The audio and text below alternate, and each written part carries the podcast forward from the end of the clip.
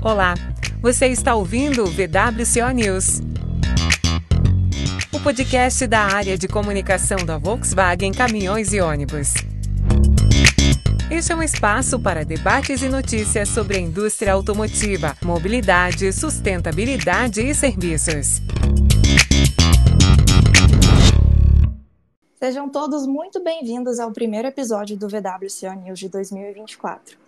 Estamos com ótimas notícias para abrir esse primeiro episódio, além de nos aprofundarmos nas perspectivas e desafios que nos aguardam no mercado de veículos comerciais em 2024. Eu sou Maria Eduarda Ramos e a Isabela Novaes também está aqui comigo para comandar esse episódio. Oi, Duda. Bom, vamos explorar um pouco as tendências deste ano também, falar sobre inovações e possíveis mudanças para a indústria. 2023 teve alguns marcos para o setor, a transição da tecnologia do Euro 5 para o Euro 6, os desafios da cadeia de suprimentos. Mas apesar dessas adversidades, a Volkswagen Caminhões e Ônibus liderou por mais um ano a preferência do mercado em caminhões novos em 2023, com licenciamento de 27.018 unidades de caminhões e foi vice-líder em ônibus com a venda de 4.490 chassis de Volksbus, de acordo com os dados divulgados pela Associação Nacional dos Fabricantes de Veículos automotores, a Anfávia. E queremos repetir essa liderança este ano e nos próximos, Isa. Para isso, convidamos três especialistas do setor para conversarmos sobre o desafio e as tendências do mercado para 2024. São eles Ricardo Alouche, vice-presidente de vendas, marketing e pós-vendas da VWCO, Marco Borba, presidente da Associação Brasileira dos Concessionários Volkswagen Caminhões e Ônibus, a ACAV, e Juliana Estigarribia, jornalista da Bloomberg Linha. Muito obrigada a todos por terem aceito o nosso convite, pessoal. Muito obrigado e é um prazer para mim estar aqui falando diretamente com todos vocês, com a presença do Marco Borba e da Juliana, para batermos um papo aqui sobre as oportunidades e perspectivas para esse ano que já começou com toda a energia boa e estamos muito motivados. Ok, Duda, ok, é, Isa, muito obrigado pelo convite e pela oportunidade de participar desse, desse bate-papo. Duda, Isa, eu estou muito feliz de estar aqui. É um prazer estar com vocês para falar sobre temas tão relevantes. Aos meus colegas de bancada, o Alôxio e o Borba, que tantas vezes me concederam entrevistas, é um prazer encontrá-los novamente. E aproveitando, Ju, é muito importante te apresentar melhor. É, a Ju é a nossa parceira há muito tempo, já viajou conosco, desenvolveu várias pautas por aqui e agora faz parte do time da Bloomberg Linha. Ju, pode ser que nem todos aqui estejam familiarizados com a Bloomberg Linha. Você pode falar um pouquinho da sua área de atuação e sobre o seu trabalho por lá, por favor? Bem, para quem não está familiarizado com a Bloomberg Linha, a gente produz conteúdo de negócios e finanças multiplataforma. A gente tem presença em 20 países das Américas.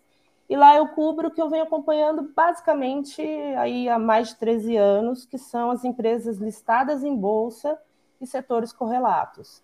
E aí tem automotivo, infraestrutura, entre outros. Então esse é um pouquinho do meu trabalho. Obrigada, Ju. Obrigada, Ju. Obrigado, Marco, também e a Lous pela presença de vocês. Bom, agora entrando no tema. Como a gente falou no início, um dos desafios do ano foi a transição de tecnologia do Euro 5 para o Euro 6, e as vendas de veículo em estoque também colaboraram para a queda de 14,7% no licenciamento de caminhões no Brasil em relação a 2022, segundo a Anfávia. Ricardo, após esse período de transição, a tendência é de retomada no mercado? Conseguimos usar como referência a transição de outras tecnologias que já vivemos ou essa é diferente? Sim, é, como toda transição, já era previsto uma queda de mercado, de volume do mercado, eh, no primeiro trimestre de 2023 e até meados do segundo trimestre de 2023. Então, nós tínhamos uma, uma perspectiva de que o mercado cairia e, com o início de produção dos Euro 6 por todas as montadoras, gradativamente o mercado fosse recuperando. E, de fato, foi o que aconteceu. Né? As redes de concessionários de todas as marcas, elas encerraram o mês de dezembro de 22 com estoques bastante elevados. Algumas montadoras eh, viraram o ano com estoques de Euro 5 elevados, o que sustentou praticamente as vendas de todo o primeiro trimestre, os emplacamentos do primeiro trimestre e também é, quase até o final do segundo trimestre, encerrando o primeiro semestre com grande volume de veículos Euro 5 emplacados. Cada montadora aplicou a sua estratégia e, a partir do segundo trimestre do ano passado, a gente começou a observar uma gradativa recuperação de mercado. Essa gradativa recuperação de mercado, vamos dizer, ela veio mês a mês e eu acredito que o ano fechou com emplacamento de Euro 6, com o Euro 6 estabilizado, eh, com o line-up completo já, já lançado, dando a perspectiva para 2024 de um ano muito positivo. Ou seja, 2024 já entra num volume estabilizado de Euro 6 e agora, com disponibilidade de modelos e de volume, com toda certeza conseguiremos atender o mercado de uma forma ainda mais efetiva, gerando certamente um incremento de vendas sobre o ano 2023. E Borba, o mercado ele está em constante mudança. A todo momento a gente acompanha o surgimento de novas tecnologias, de novos combustíveis alternativos, propostas mais sustentáveis.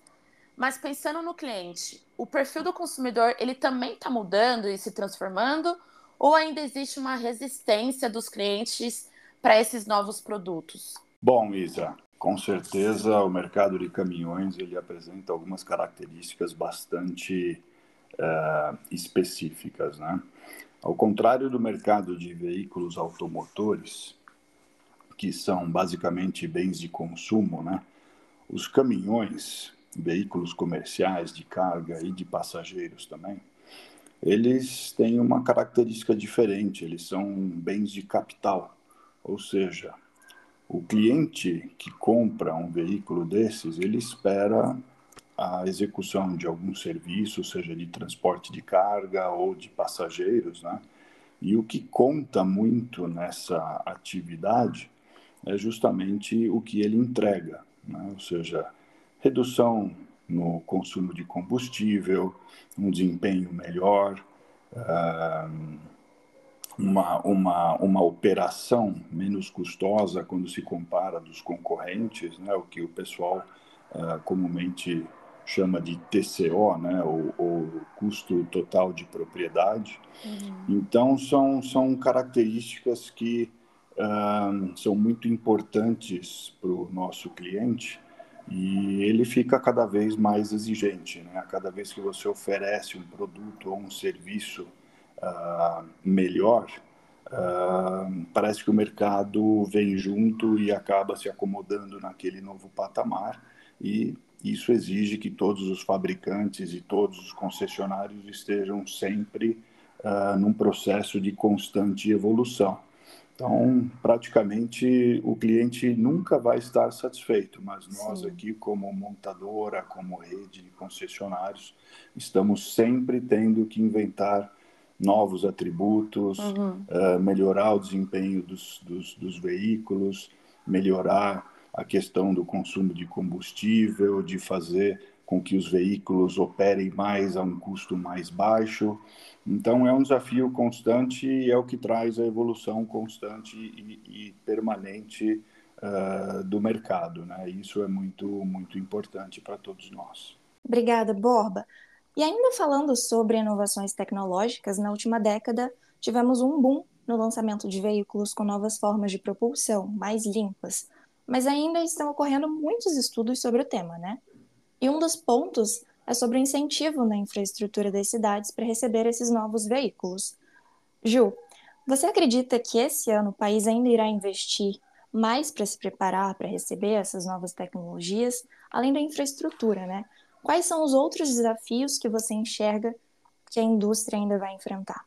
Bem, Duda, dentro do PAC, a promessa é que o governo deve investir bilhões em infraestrutura e meios para incentivar os veículos mais limpos. Mas até agora a gente viu pouco detalhe e pouca coisa saindo do papel.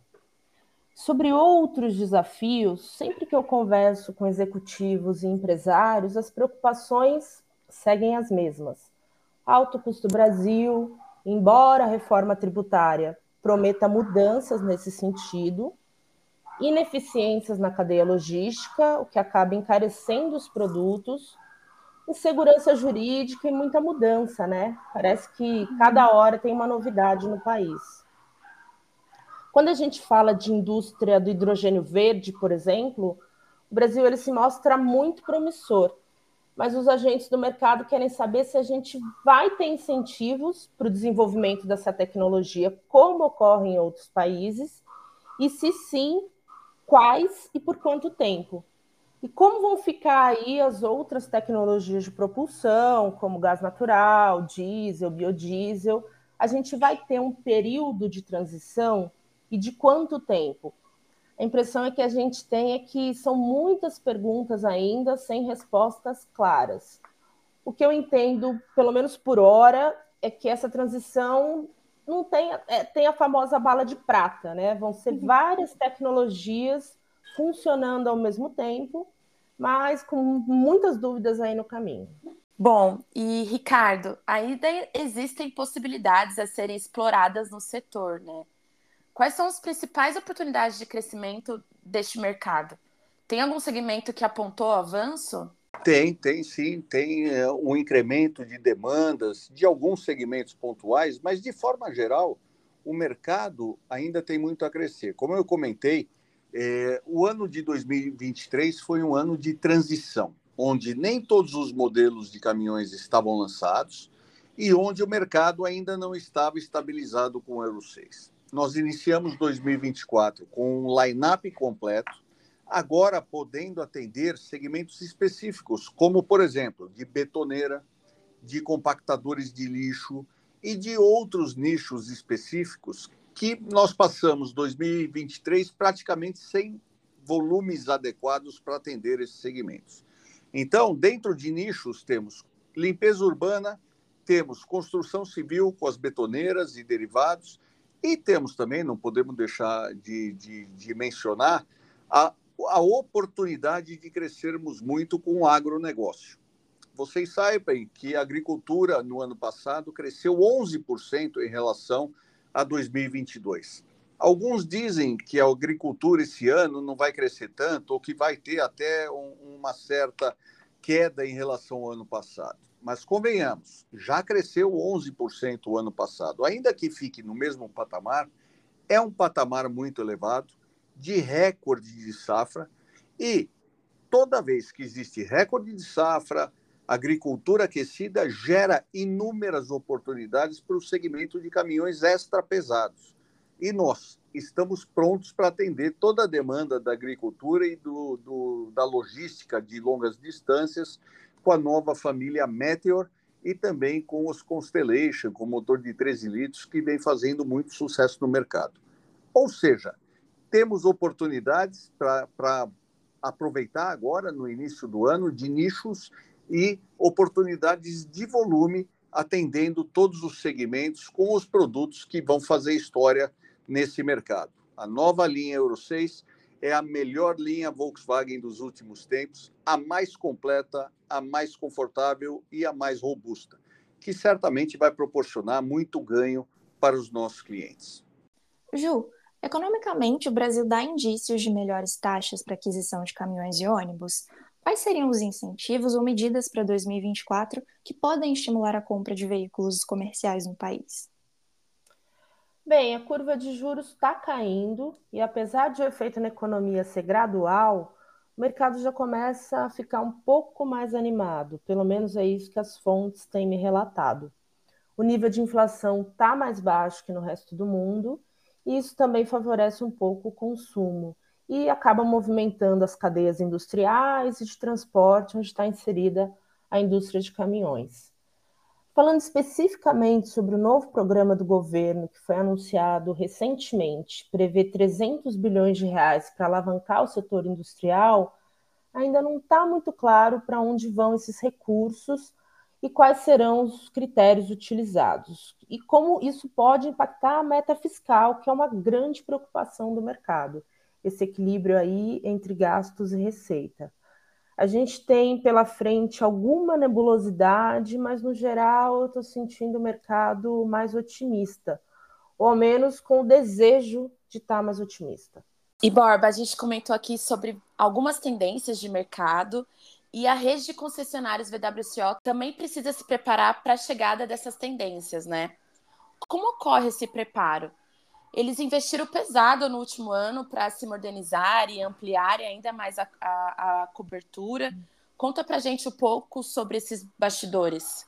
Realmente, uma pergunta bastante interessante, né? A rede Volkswagen Caminhões e Ônibus hoje tem 146 pontos de atendimento espalhados pelo Brasil e com cobertura nacional em todos os estados. Com a chegada dos veículos Euro 6, eh, essa rede, todos esses 146 pontos tiveram que ser devidamente ferramentados para poder garantir o atendimento aos clientes. Então, todos os pontos de, de atendimento contam hoje com ferramentas para todas as linhas de produtos que foram lançados pela, pela montadora.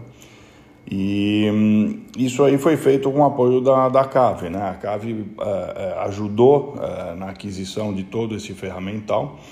E não só no ferramental específico, né? mas nós também uh, conseguimos garantir a aquisição de 146 notebooks que estão sendo usados para diagnóstico desses motores, né, desse, dessa nova versão de motor Euro 6, e também estão equipados com MCO2 e também o Manquetes que vai dar atendimento para versões anteriores. Né? Então, eh, nós estamos equipando a rede não só com o ferramental de oficina, mas também com uh, os 146 notebooks para diagnóstico. E além disso, nós estamos investindo também na digitalização do atendimento uh, das concessionárias para garantir um melhor atendimento aos clientes. Nós disponibilizamos 396 tablets para toda a rede poder garantir esse melhor atendimento nas suas concessionárias. E nós não paramos por aí. Além dessa questão do ferramental e do apoio com os notebooks e com os tablets, nós também participamos ativamente do programa de identificação visual, né, que a gente uh, adquiriu ou auxiliou a rede na aquisição uh, da nova identidade visual, que é o New Brand Design, e praticamente todas as casas já estão entrando em 2024 com esse novo padrão instalado. Isso também é um, é um programa que foi feito em conjunto com a montadora, né? E um, outro ponto importante foi a de identificação visual do programa Entrega Mais Valor, que também demandou algum investimento da CAV e da rede para garantir essa mensagem, né? o, o, próprio Entrega Mais Valor em todas as casas da rede uh, a nível nacional. Uh, mas nós não paramos por aí uh, todo esse, esse movimento né, de novos modelos, novas tecnologias uh, que estão chegando ao mercado, elas demandam treinamento da mão de obra, né, principalmente uh, da oficina, mas também de vendas. Né? Então, a CAVE fez investimentos aqui na, na, na sede da associação para poder adaptar a sua estrutura para poder receber uh, novos treinamentos que estão sendo ministrados em conjunto com a montador. Ano passado, aqui, 2023, nós já conseguimos uh, treinar mais de 2 mil uh, profissionais, né? e metade deles, quase 1.200, foram treinados já nas novas dependências da ACAV aqui em São Paulo. Isso está garantindo maior facilidade, menos deslocamento, está uh, contribuindo bastante aí pra, com a fábrica e com a rede para garantir que todos os profissionais sejam uh, devidamente capacitados para a nova linha de produtos. E não para por aí, né? a gente vai ter ainda o desafio de continuar essa, essa, esse treinamento junto com a rede aqui para garantir que uh, a gente consiga garantir em 2024 os mesmos uh, excelentes resultados que foram conquistados nos anos anteriores. Então, é um desafio constante, é um desafio permanente e a intenção da associação é continuar trabalhando junto com a montadora e com a rede para garantir que nós possamos garantir essa liderança da marca por mais muitos anos. Né? Muito legal, Borba. Obrigada. E agora, pessoal, a gente chegou em um momento super legal do nosso episódio, em que a gente traz uma dinâmica sobre o assunto debatido E como esse é o primeiro episódio de 2024 do VWCO News, e é uma tradição também, né, de início de ano fazer uma lista com desejos, a gente quer saber o que está na lista de desejos para o ano de vocês. Boa, Duda! Podem ser desejos pessoais, profissionais, para o mercado, enfim, o que vocês quiserem. Ricardo, podemos começar com você? Interessante, interessante a pergunta, mas começando pelos desejos, eu realmente acredito que o nosso mercado será um mercado mais positivo em 2024 e o meu desejo é que a nossa rede de concessionários, a melhor e maior rede de concessionários do país, aproveite todas as oportunidades que nós montadoras estamos dando para a rede de concessionários e que a rede de concessionários utilize tudo isso para encantar os seus clientes em cada canto desse país continental. O meu desejo é de ter os clientes mais satisfeitos do país com o maior volume de vendas possível. E eu deixo aqui o, a minha missão compartilhada com o Marco Borba, que aqui representa todos os 145 concessionários da nossa rede, para se engajar comigo nesse desafio e nessa missão. E Ju, o que entrou para sua lista de desejos em 2024? Bem, falando de desejos pessoais, eu diria que cuidar bem da saúde, né? Até porque sem saúde a gente não faz nada. Uhum. Exato. Ah, e passar mais tempo com as pessoas queridas, com a família, com os amigos, ler mais. Embora o livro sempre esteja presente na minha vida, mas ler mais é um desejo. Trabalhar bastante, lógico, isso me anima, me edifica. E falando de mercado, ah, eu espero que a economia possa ganhar atração para a gente ter mais notícias positivas. A gente teve muita Sim. notícia ruim nos últimos tempos, né? Verdade. É, eu acho que é isso aí, falando de mercado. Ótimos desejos do Ju. É, e Borba, sua vez, quais são os seus desejos para 2024? Bom, eu, eu compartilho com mensagem da Ju, né, que a gente tem que realmente prestar muita atenção na saúde, porque sem saúde a gente não chega muito longe e não consegue ver os nossos desejos e os nossos sonhos realizados. Mas, dito isso, eu acho que a nossa missão como rede de concessionários de uma marca que já foi 20 anos líder de mercado, né, é realmente é, aplaudir pelo o feito que foi alcançado, porque é, é uma missão muito difícil né, de, de alcançar uma liderança por 20 anos, mas eu acho que nós precisamos pensar nos próximos 20 anos, né? ou seja, é, nós queremos manter essa liderança aí por pelos mesmos 20 anos aí olhando para frente. Então realmente é um trabalho muito uh, extenso, né? ele, ele é muito abrangente, ele envolve aqui uma atuação muito profissional e como eu falei na, na, na resposta anterior aqui, né, a parte do treinamento, da adequação uh, das necessidades de, de equipamentos, uh, o, o, o, concessionário hoje ele precisa estar numa, numa atualização constante e muito alinhada com a montadora para que a gente possa alcançar esses objetivos de, de sonhar com mais 20 anos de liderança. Então, da nossa parte, a montadora pode contar com apoio para as iniciativas, pode contar com apoio da melhor e mais forte rede de concessionários de caminhões e ônibus do Brasil e a nossa expectativa é de que a gente continue trabalhando de forma transparente colaborativa visando o, o, o, atingimento dessa, desse objetivo